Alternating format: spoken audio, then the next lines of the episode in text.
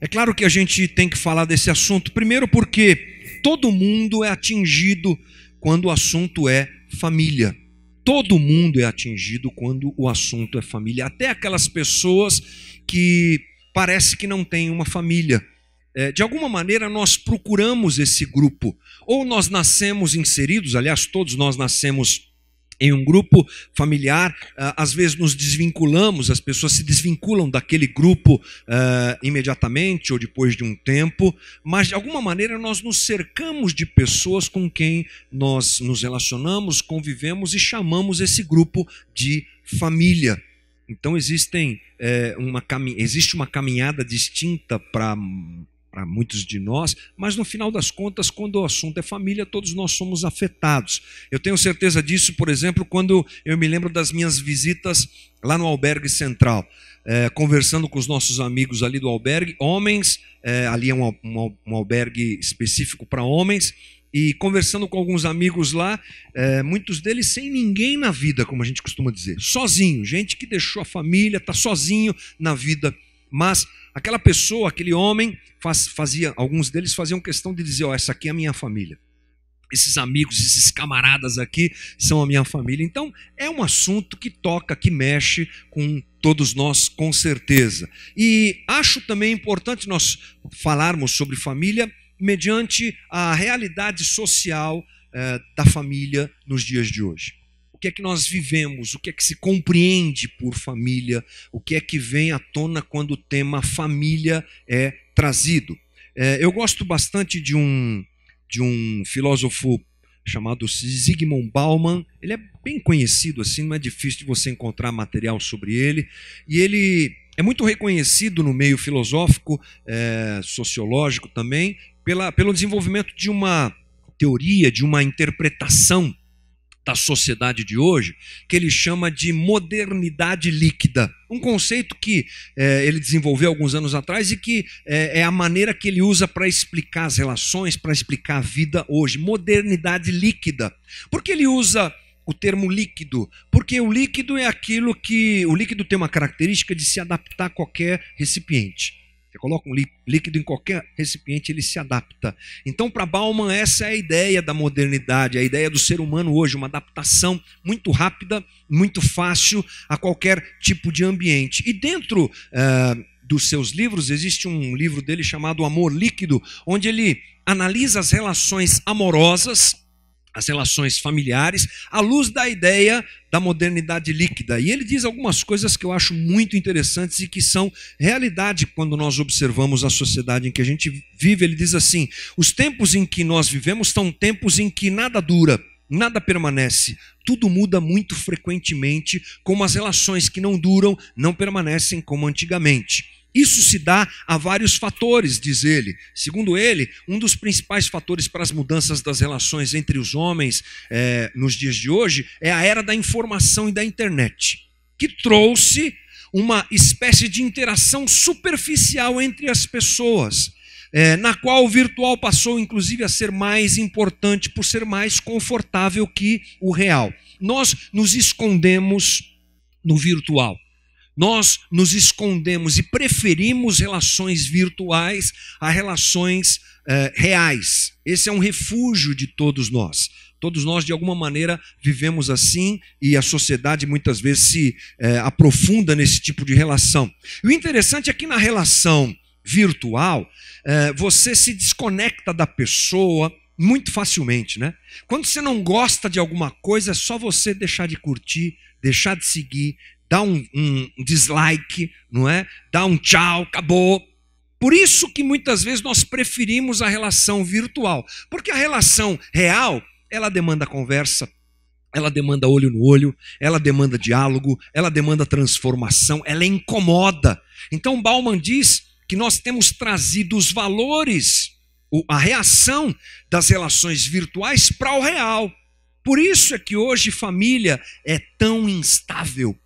Por isso que hoje não há tanta, tanto esforço para se manter relações, tudo é superficial. Como eu dou um, um dislike lá, como eu deixo de seguir no, no mundo virtual, a gente tem trazido isso para o mundo real. Acaba a relação, tudo bem, manda embora, Vai embora, sai daqui, some, acaba, não quero mais saber, não me preocupo mais com a pessoa. Ou seja, temos transferido a maneira como nós nos relacionamos no mundo virtual para o mundo é, real. O filósofo chama de relações instáveis ou realidade instável, amor e afeto instável. Não há responsabilidade em relação ao outro, e essa é a banalidade desse tempo que a gente tem vivido. Isso tem afetado as relações. É óbvio que a culpa não é da internet, a culpa é nossa, que temos a capacidade de fazer de coisas boas coisas muito ruins, mas é um, uma avaliação do tipo de sociedade que a gente vive, onde os relacionamentos têm se esfarelado, se acabado facilmente. Outra coisa é que nós vivemos a relativização de coisas absolutas. O momento que nós vivemos é um momento em que nada mais é absoluto, ou muito pouco é absoluto. A gente perdeu essa coisa, por exemplo, da sagrada família, não é? A família acima de tudo. Parece coisa do, como é que é, Cosa Nostra lá da Itália, lá, não é? Do poderoso chefão, mas é uma realidade que se perdeu, né? Família parece que não é mais absoluta, não é mais, uh, não ocupa mais o lugar que ocupava. Ou seja, nós temos relativizado muitas coisas. As relações têm sido é, questionadas e relativizadas também. A questão da homo, homoafetividade tem invadido Uh, os conceitos, os valores, a cabeça das pessoas. Então, o que era absoluto agora já não é mais. E isso é muito preocupante para a nossa caminhada. E é claro que eu acho muito importante a gente conversar sobre família mediante a minha própria percepção do que eu encontro no dia a dia da comunidade, na relação que eu tenho com as pessoas. Muitos problemas familiares, muitas crises familiares, em todos os âmbitos, em todos os aspectos, em todos os momentos da, da vida das pessoas, sejam com os jovens, seja com os jovens, com os adultos, com os mais velhos, está presente no nosso meio e de uma forma muito eh, agressiva, posso dizer a questão da crise familiar. Portanto, a gente tem que conversar sobre esse negócio chamado família. A gente tem que dar um tempo para isso e pensar esse, esse, essa coisa toda com relação à nossa própria vida. Algumas uh, observações eu acho que são importantes da, da gente fazer antes da gente começar essa coisa. Nós vamos gastar bastante tempo nessas conversas. Bastante tempo. E vamos colocar nossa cabeça para funcionar. E vamos colocar o dedo em feridas que a gente não gosta. Sabe por quê? Porque não existe pozinho de pirlim-pim-pim para resolver problema familiar. Não tem. Uh, se vende muitas vezes essa ideia. As igrejas têm, infelizmente, essa capacidade, né? De dizer: vem aqui que eu vou te ungir com óleo e vai resolver tudo. Vem aqui que você vai. Ó, rápido, é só você vir para cá que vai tudo. Não, não é, não funciona. Não tem esse tipo de coisa, porque relação familiar é relação interpessoal, é transformação, é uma série de coisas que nós vamos tratar aqui. É claro que nós contamos com a graça de Deus. É claro que nós contamos com a bênção de Deus. É claro que nós contamos também com esse movimento espiritual que Deus realiza no nosso meio, mas pozinho mágico não tem. Unção especial para quebrar mal e a família ser transformada da noite para o dia, não tem. A gente vai ter que ralar a gente vai ter que colocar o joelho diante de Deus, a gente vai ter que enfrentar os nossos fantasmas e a gente, se a gente quiser encontrar o caminho da resolução das crises é, familiares. Uh, não há garantia nesse aspecto, portanto, a gente vive conflitos e a gente precisa enfrentá-los, ok? Outra coisa importante na nossa caminhada aqui é que a gente já comece a entender que família não está a parte de espiritualidade. Não está. Família e espiritualidade se confundem, se uh, elas têm uma, uma sinergia profunda, muito profunda, inclusive é o tema de abertura da nossa série. Não dá para a gente dizer, ah, eu vou levar minha família para a igreja, mas não vou viver os valores do evangelho na minha família, é, vou tentar viver uma espiritualidade que não afete a minha família, ou não vou perceber os, os problemas da minha família à luz da espiritualidade. Não tem como. A gente é crente e a gente é crente sempre. A gente é crente em todo lugar, em todo momento, não é só quando a gente está aqui dentro. A gente vive o Evangelho e deve viver o Evangelho e pensar a vida, uh, olhando observa e observando a vida através do Evangelho em todas as suas vertentes, em todos os seus valores. A visão, é, portanto, que nós vamos trabalhar é essa. Paulo, por exemplo, nos seus livros sempre trabalha a doutrina e prática é assim que Paulo escreve as suas cartas, doutrina e prática. Ou seja, eu aprendo, enxergo, compreendo, me aprofundo nas questões teológicas e aí eu corro para viver. Paulo sempre está dizendo isso. É a nossa caminhada. A gente vai ouvir muita coisa aqui, a gente vai se debruçar sobre o texto bíblico e eu espero que você saia daqui correndo para viver tudo isso na tua casa, junto com a tua família, buscando aquilo que precisa ser vivido como família cristã. É, é importante a gente frisar que nós vamos pautar as nossas conversas aqui em cima da realidade bíblica a respeito da família. E hoje nós vivemos uma sociedade que apresenta diversas possibilidades diferentes da cristã. A gente vive uh, um esfacelamento da família também, porque algumas coisas foram sendo introduzidas como preciosas, como valiosas e na verdade não são, possibilidades que vão se apresentando à, à sociedade e que comprometem o próprio valor da família. A gente vai colocar tudo isso à luz da Bíblia e a gente vai tentar desvendar tudo isso junto aqui. Para o cristianismo, casamento é uma instituição divina. É alguma coisa que Deus nos deu, que Deus colocou uh, na relação homem e mulher para o bem do homem e da mulher, para o bem da humanidade, e a gente precisa buscar esses valores. Então, é, se nós observarmos, por exemplo, a diminuição de alguns valores, afetam a estabilidade da família. Por exemplo, sexo fora do casamento hoje é a coisa mais banal do mundo. Né? É a coisa mais normal do mundo. Não tem como você não perceber isso. Todo mundo percebe isso. Ou seja, o valor da sexualidade dentro do casamento se perdeu. Então o próprio casamento perdeu o seu valor, porque lhe foi tirado um princípio espiritual incrível que é a sexualidade adequada dentro do casamento. Não é? Outras coisas foram fazendo com que o casamento perdesse seu valor. A gente vai buscar tudo isso junto aqui diante do Senhor, diante do texto bíblico, ok? Nós podemos perceber essas mudanças na sociedade, mas o nosso negócio aqui é buscar as coisas diante do texto bíblico e percebermos a vontade de Deus para nós e para nossa família nas Escrituras.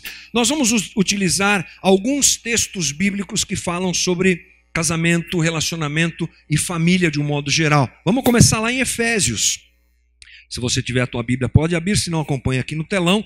Efésios capítulo 5, Paulo eh, abrindo esse texto ali no versículo 18, aliás, ele começa no 15, mas a gente vai para o 18, e ele diz assim: Não se embriaguem com vinho que leva à libertinagem, mas deixem-se encher pelo Espírito, falando entre si com salmos, hinos e cânticos espirituais, cantando e louvando de coração ao Senhor, dando graças constantemente a Deus, Pai, por todas as coisas em nome de nosso Senhor Jesus Cristo.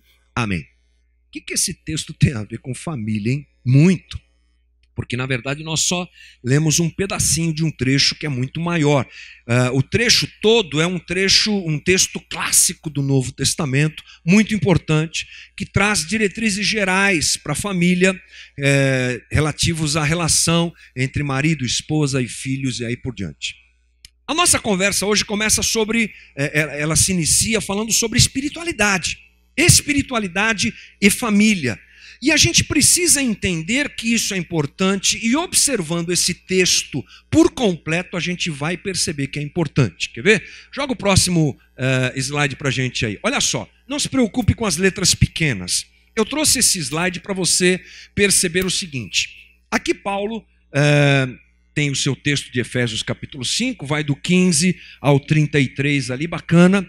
E você pode perceber que tem um texto ali, um, um título primeiro título é Viver pelo Poder do Espírito, segundo, Maridos e Esposas.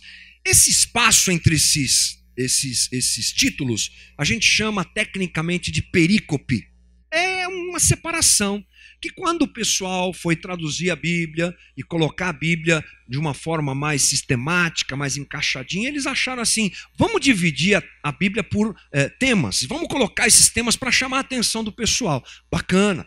Então, por exemplo, quando eu quero falar sobre maridos e esposas, eu já lembro desse texto aqui, até tenho o título ali para me ajudar. O grande problema da perícope é que ela às vezes faz a gente dividir um texto que não precisa ser dividido, ou é melhor que não seja dividido. E esse é o caso. Olha só, Paulo está falando sobre viver pelo poder do Espírito. Que incrível! Sejam cheios do Espírito, andem na presença de Deus, cantem salmos, hinos e tal, e tal, tal, tal. Daqui a pouco, no versículo 20, para e muda para sujeitem-se uns aos outros no temor de Cristo, mulheres. Parece que uma coisa não tem nada a ver com a outra, é um engano. No texto grego original, gente, não tem capítulo, não tem versículo, não tem nada disso aí. É um texto reto. E a gente, para entender melhor a importância da espiritualidade na família, precisa ler esse texto reto. Paulo vem falando sobre a necessidade de nós sermos cheios do Espírito. E aí ele, à luz dessa observação, traz a realidade da família.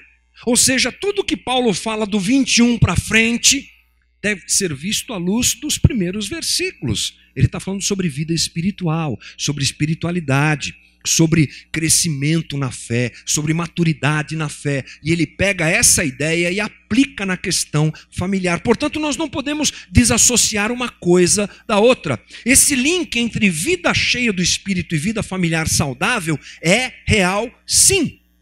Existe, sim. Ok? Vida espiritual, na, em toda a sua amplitude, inclui a família, claro, as nossas relações mais próximas. Gente com quem a gente convive todo dia vai ser afetada, de alguma maneira, ou sempre, melhor dizendo, pela forma como nós vivemos o Evangelho de Jesus Cristo. Lembrando que ser cheio do Espírito, como nós dissemos, inclusive nas conversas que tivemos algum tempo atrás sobre batismo com o Espírito Santo, sobre vida com o Espírito Santo, ser cheio do Espírito não é, é não nos é, é notificado e apresentado pela manifestação dos dons, como nós muitas vezes achamos. Ser cheio do Espírito é a manifestação do fruto da transformação dos valores, da transformação do caráter, da mudança interior que cada um de nós vive. E nós tivemos tanta certeza disso porque nós observamos a igreja em Corinto, que é era uma igreja completamente complicada, dividida, é, arrebentada em muitas coisas, mas lá havia muita manifestação dos dons. Havia pouca manifestação do fruto, mas muitas manifestações, muita manifestação melhor dizendo, dos dons. Portanto, ser cheio do Espírito é viver transformação do caráter, dos valores, é, priorizando mais virtudes, priorizando mais transformação do coração do que manifestação dos dons. E você há de convir comigo que o grande problema das famílias é um só: dureza de coração. Dureza de coração. Pecado Jesus apresenta essa realidade, por exemplo, lá em Mateus capítulo 19, versículo 8. Jesus respondeu: Moisés lhes permitiu divorciar-se de suas mulheres por causa da dureza de coração de vocês. Mas não foi assim desde o princípio. A possibilidade do divórcio, da separação, do esfacelamento de uma família é apontada por Jesus mediante a dureza de coração das pessoas. O problema está, portanto, na maneira como nós reagimos à vida, como nós nos relacionamos é, diante da realidade que, que temos e que é intrínseca a nós de sermos pecadores. As diversas advertências no Novo Testamento a respeito de amargura, egoísmo, rebeldia, orgulho, nos mostram que os problemas afetam as relações humanas, inclusive as famílias. É claro, isso é muito é, óbvio para todos nós. Os problemas no casamento e na família estão ligados, portanto, à dureza de coração, à dificuldade de admitir a nossa própria fragilidade, o nosso próprio erro, e de dizer perdão e recomeçar e se apropriar da, do erro e reconhecer o erro, dificuldade em é, admitir a sua própria deficiência e encontrar saídas para isso. E a gente tem uma facilidade muito grande. A gente usa termos como incompatibilidade de gênios, não é? É muito estresse na relação, é, muito antagônica à nossa vida, à nossa caminhada, e aí vai. A gente encontra uma série de desculpas para dizer que não dá mais para caminhar com aquela pessoa que de repente a gente se propôs a caminhar o resto da vida. Tudo isso pode influenciar a relação, mas não pode nos impedir de reconhecer a nossa dificuldade. Essas coisas, elas eventualmente até existem, uma certa dificuldade de propósito de vida, mas a gente precisa se dobrar uh, à realidade de que nós somos pecadores, falhos e que precisamos realmente da ajuda de Deus nesse sentido e sermos cheios do Espírito Santo é o caminho para que essas coisas sejam transformadas. Uh, Tiago diz assim, Tiago 4:1, de onde vêm as discussões e brigas em seu meio? Acaso não procedem dos prazeres que guerreiam dentro de vocês? A versão que a gente usou aqui é, utiliza o termo prazeres que estão dentro de você. Em outras versões você vai encontrar carne, natureza carnal, natureza humana caída. É isso que Tiago está falando, é isso que a Bíblia nos diz, ok? É, é, durante todo o, o trajeto do Novo Testamento você vai encontrar advertência sobre isso. Paulo fala várias e várias vezes: olha, a natureza humana afasta vocês. A natureza carnal impede vocês de viverem uma relação agradável, uma relação é, como Deus quer que seja. O pecado que habita vocês e o que ele produz em vocês não os aproxima, mas nos separa. É bom a gente se lembrar que nós tivemos como primeiro alvo da queda as relações. Quando nós pecamos, quando nós nos chafurdamos no pecado, quando nós nos tornamos pecadores como humanidade, a primeira coisa que foi afetada foi a relação. Daqui a pouco já não era mais, como eu já disse algumas vezes aqui, Adão já não estava dizendo, essa é osso, osso dos meus ossos, carne da minha, da minha carne, tá, tá, tá. daqui a pouco ele já estava apontando para Eva dizendo, foi a mulher que o Senhor me deu, que me deu do fruto. Já, já deu treta lá dentro primeira coisa que foi afetada pelo pecado foram as relações. E a gente tem essa confirmação na nossa caminhada bíblica. Paulo confirma é, que a nossa natureza humana produz coisas que afetam as relações. Olha só um trecho conhecidíssimo também, Gálatas 5,19. Quando seguem os desejos da natureza humana, natureza pecaminosa, natureza é, deformada, os resultados são extremamente claros: imoralidade sexual, impureza, sensualidade, idolatria, feitiçaria, hostilidade, discórdias, ciúmes, acessos de raiva, ambições egoístas, dissensões, divisões, invejas, bebedeiras, festanças desregradas e outros pecados semelhantes. Se nós fôssemos fazer uma análise aqui desses pecados descritos por Paulo, a maioria deles se faz presente quando a família está sendo destruída. A maioria deles está presente nas relações familiares destruídas. Portanto, o que nós produzimos como é, carne que somos, pecadores que somos, afeta diretamente as nossas relações.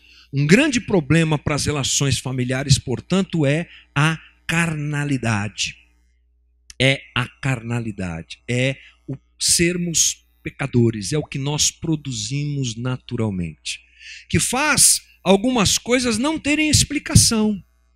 A gente vai lidando com os casais, com as famílias durante alguns anos, e a gente chega assim a uma conclusão assim: por que está acontecendo isso? Tinha tudo para dar certo essa família, tinha tudo para caminhar bem. O que é que aconteceu? O que é que para onde foi essa relação? E a gente chega à conclusão que realmente é o fruto do pecado. É, é a carnalidade que toma conta do relacionamento. E frequentemente você vai encontrar sintomas é, ou, ou, resultados pecaminosos como esses descritos por Paulo nessas relações destruídas, e aí não tem jeito. De onde vem essa rebeldia dos filhos, fingimento, traição, mentira, a busca egoísta por felicidade, a infidelidade? De onde vem isso, gente? Vem do pecado. Essa é uma coisa fundamental para nós pensarmos quando nós observamos os problemas de relacionamento familiar. Assim, a gente pode perguntar uma coisa: será que os nossos problemas é, familiares não estão relacionados à nossa frouxidão espiritual? Será que a crise familiar que você está vivendo hoje, porventura esteja vivendo hoje, colocando assim um ponto de é, sinceridade diante de você, será que ela não é fruto da falta de uma vida espiritual real? De uma transformação de caráter? Da frutificação dos valores do Cristo em nós? Provavelmente a resposta de todos nós, se fizéssemos essa pergunta, seria sim. A rebeldia que está dentro da minha casa é falta de uma conversão de coração, por exemplo. A infidelidade que está chegando no meu casamento é fruto de uma falta da falta de conversão do coração. A crise que eu tenho na criação dos meus filhos e a falta de domínio que eu tenho sobre eles, uh, talvez seja fruto da falta de oração por eles, de joelho no chão e de tê-los ensinado como a própria Bíblia nos diz, ensina a criança no caminho que deve andar, e ainda que ela for grande, velha, não vai se desviar dele. Talvez a gente tenha errado nisso, ou seja, na maioria das vezes, ou se não na absoluta eh, totalidade das vezes, o problema familiar está ligado à falta da nossa vida espiritual adequada.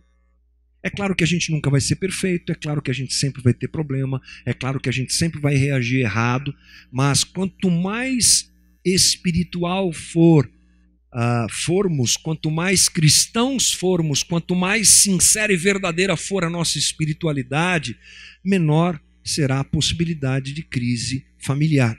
Algumas pessoas acham que se nós tivermos uma boa educação, isso vai ser amenizado. Que talvez crise familiar tenha a ver com falta de educação, com falta de conhecimento, o que é uma grande bobagem. De jeito nenhum. Você, em todas as esferas da sociedade, você vai encontrar famílias com crise familiar. Famílias em crise, melhor dizendo. Em todas as esferas. Dos mais ricos, por exemplo, Lady Di. Lembra? Da Lady Di e do Príncipe Charles. Eles se casaram em 29 de julho de 1981. Sabe quantas pessoas assistiram o casamento deles? 500 milhões de pessoas uma coisa assim fora do normal. Era o casamento do século. A princesa perfeita entrando dentro da nobreza inglesa, a britânica, que coisa linda. O casamento se desfez em 1992, em meio a vários escândalos de infidelidade, de crise entre eles, entre a família, entre os filhos, uma coisa patética assim provando que isso não tem nada a ver uma coisa com a outra, né? Não é uma questão de dinheiro, não é uma questão de conhecimento, de cultura, é uma questão de gente ser transformada ou não pelo Evangelho de Jesus Cristo. A questão, portanto, não é essa. Nós é, precisamos, portanto, à luz dessa compreensão, entender que nós não temos capacidade de amarmos as pessoas que nós amamos como nós deveríamos amar na nossa condição natural. Porque somos pecadores. Não esqueça disso. Não esqueça disso. Aliás, um dos livros que eu eh, devo usar nas nossas conversas aqui, ou vários que eu eh, estou lendo lá e me preparando para conversar com você, um deles é muito bacana, eu não lembro o nome do autor, mas o título já diz tudo. Ele diz assim: Quando pecadores dizem sim. Foi o que aconteceu, né? no teu casamento, na tua constituição familiar. Quando pecadores dizem sim, somos pecadores, a nossa família é formada por pecadores. Eu sou pecador, minha esposa é pecadora, linda, mas ela é pecadora. Os meus filhos incríveis, maravilhosos, eles são todos pecadores. Todos nós somos pecadores. Essa realidade precisa estar clara para nós. Por quê? Porque assim nós podemos entender que não há como vivermos o amor que nós desejamos viver para com o nosso cônjuge, para com nosso, nossos filhos, da maneira como nós queremos, por nossa própria força. Nós não temos essa capacidade. O cristão sabe que o casamento e a família é mais do que um contrato de convivência, é uma aliança espiritual. É uma aliança espiritual. Está lá em Gênesis 2, 24. Por isso o homem deixa pai e mãe, se une à sua mulher, e os dois serão um só. Agora a pergunta é que, dentro da visão cristã de um casamento, quem é que pode ser perfeito dentro do casamento? Qual marido que pode amar a mulher como Cristo amou a igreja? Me fala aí, irmão. Qual? Quem de nós, maridos, quem de nós pode amar a esposa como Cristo amou a igreja, se quando ela se atrasa cinco minutos para o encontro que você marcou, já rola um estresse? Aí, ó, tá vendo?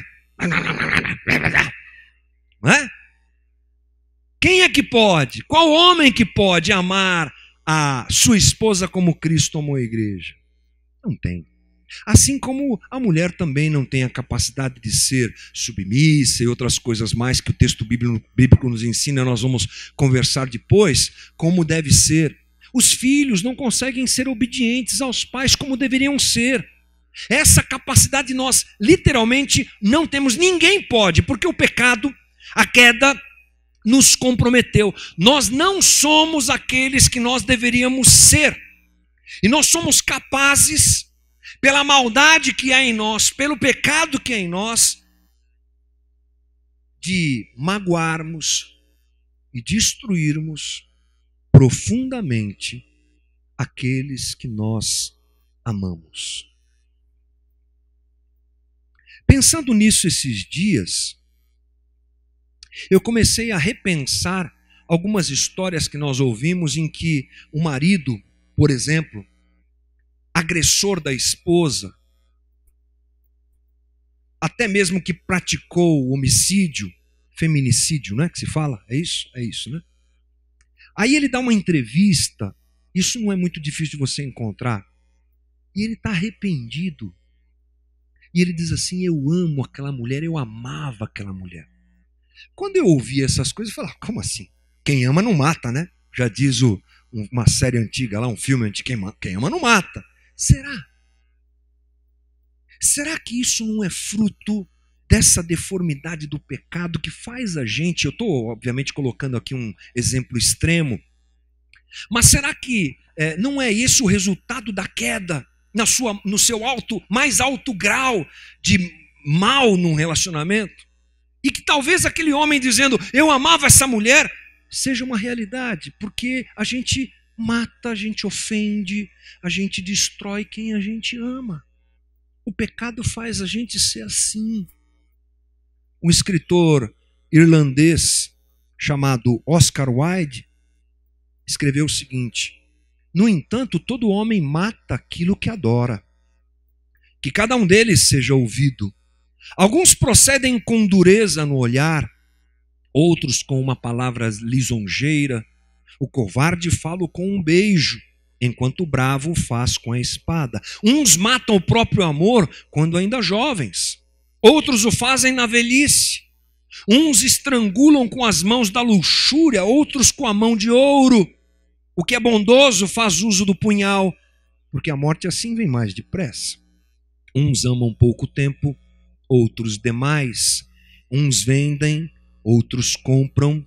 Alguns praticam a ação com muitas lágrimas e outros sem um suspiro sequer, pois todo homem mata o objeto do seu amor. Ou seja, o pecado que nós somos nos impede de amarmos como deveríamos amar. Portanto, uma espiritualidade saudável e uma transformação interior faz com que a gente comece a viver o fruto de uma relação familiar adequada, porque nós vamos sendo transformados. Uma vida no espírito é uma vida, é um estilo de vida adequado para uma família. Pense naquela família perfeita. Sabe aquela foto bonita que você encontra na internet de uma família perfeita, todo mundo feliz, todo mundo incrível? Qual é o ambiente que pode fazer isso se tornar verdade? Uma espiritualidade real, uma espiritualidade saudável, uma espiritualidade verdadeira. Gálatas 5, 22, Paulo fala: o fruto do espírito é amor, alegria, paz, paciência, amabilidade, bondade, fidelidade, mansidão, domínio próprio. Que ambiente mais adequado que esse pode existir para o desenvolvimento de uma relação familiar? Um lugar onde tem amor, um lugar onde tem alegria, um lugar onde tem paz, onde tem paciência, amabilidade, bondade, fidelidade, mansidão, domínio próprio. Que ambiente melhor existe para uma família ser feliz do que esse? Não existe. Isso tem tudo a ver com família. Aquele que é cheio do espírito, ele vai sendo transformado. Fica mais fácil pedir perdão. Fica mais fácil reconhecer o seu erro. Fica mais fácil suportar uh, as ofensas e as dificuldades do outro, seja quem for, na relação familiar do filho, da filha, da esposa, do marido. Fica mais fácil a convivência. Isso é inegável. Que uma vida cheia do Espírito transforma o ambiente familiar, não porque vem uma unção, não porque vem um movimento maravilhoso, uma nuvem de glória, não, é uma transformação de caráter de valor. É uma facilidade em reconhecer que estou errado, é uma facilidade em amar o outro em seus defeitos e limitações, é uma mudança, vou dizer assim, prática da vida de cada um de nós. O fruto do Espírito, portanto, é, se apresenta nessa situação e muda as nossas relações. Somente pela ação do Espírito Santo podemos viver como Deus quer que vivamos em nossa família.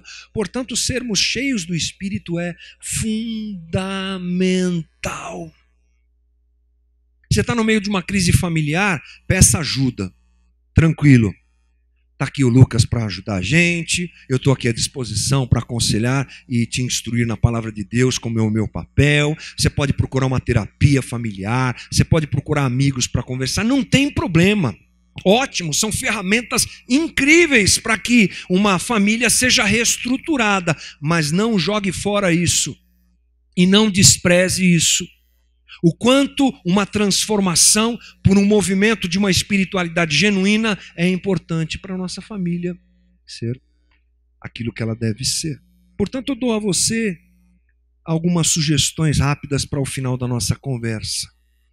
Primeiro, reconheça que você precisa de uma vida espiritual mais profunda. Reconheça isso. Faça uma meia-culpa. Estou assistindo internet demais. Estou assistindo Netflix demais. E estou orando pouco.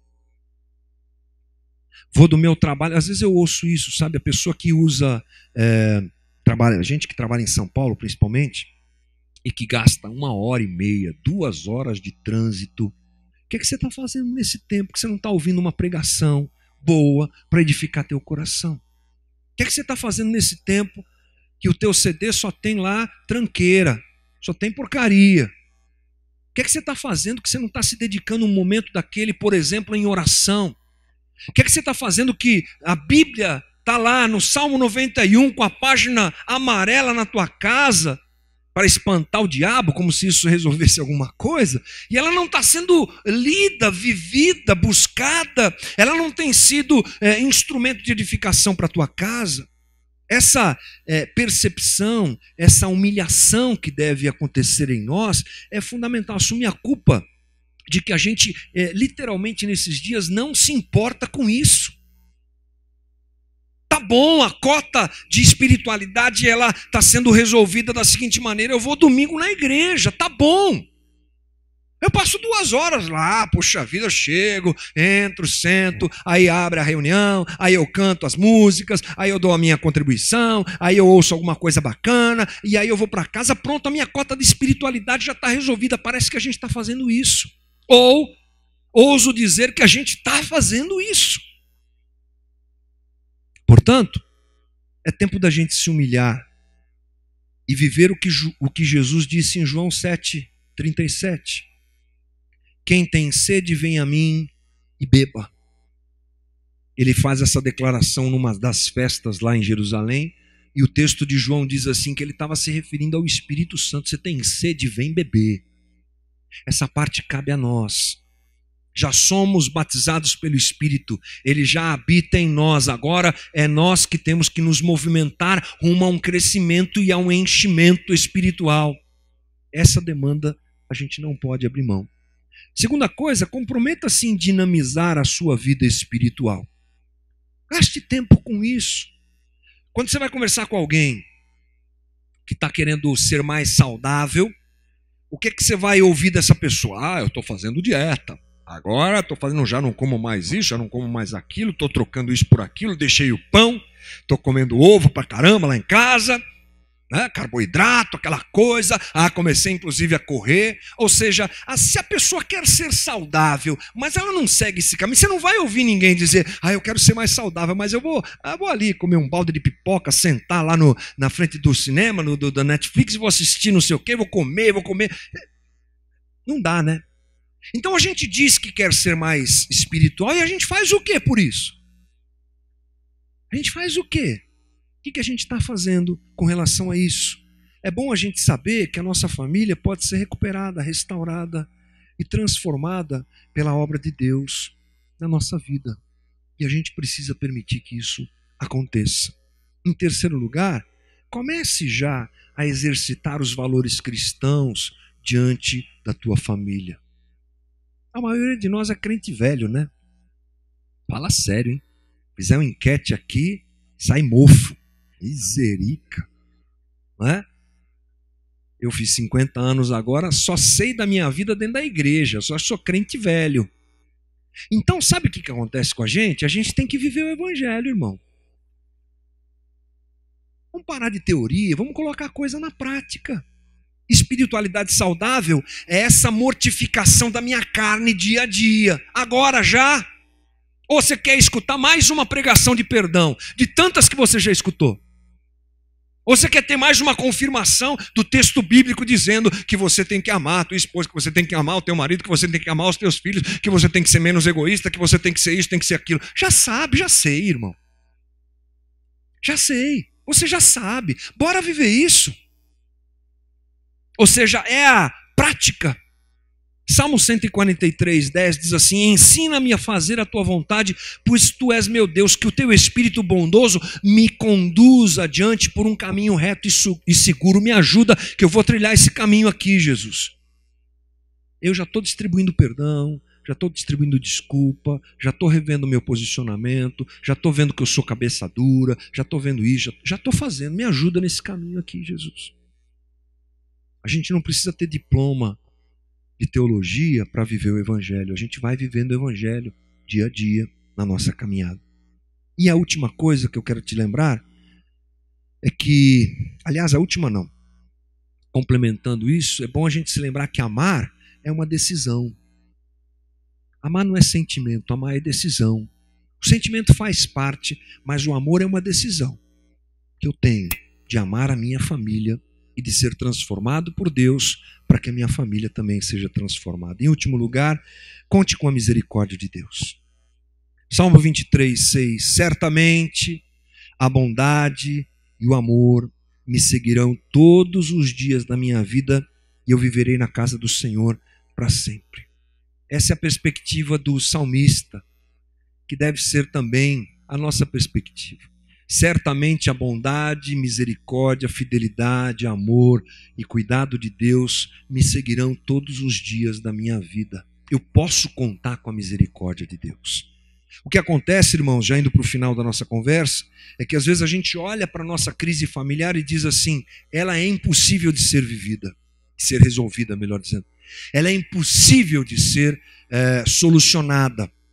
Mas a gente, a gente se esquece de um fator preponderante em tudo isso. A graça de Deus está sobre a gente. Amém, irmão? A graça de Deus está sobre a gente. Na minha carnalidade, como eu disse agora há pouco, a gente não consegue. Mas a gente conta com a misericórdia de Deus e a gente tenta. A gente vai para cima. Dizem alguns historiadores que os cavaleiros na Idade Média, cristãos, eles tomavam a ceia com o pé no estribo do cavalo. Ou seja, eu pratico a minha espiritualidade, eu confesso Jesus como Senhor e Salvador, mas eu vou fazer aquilo que eu tenho que fazer. Que sejamos esses que se dispõem a fazer o que tem que ser feito e que Deus nos ajude em nome de Jesus. Amém.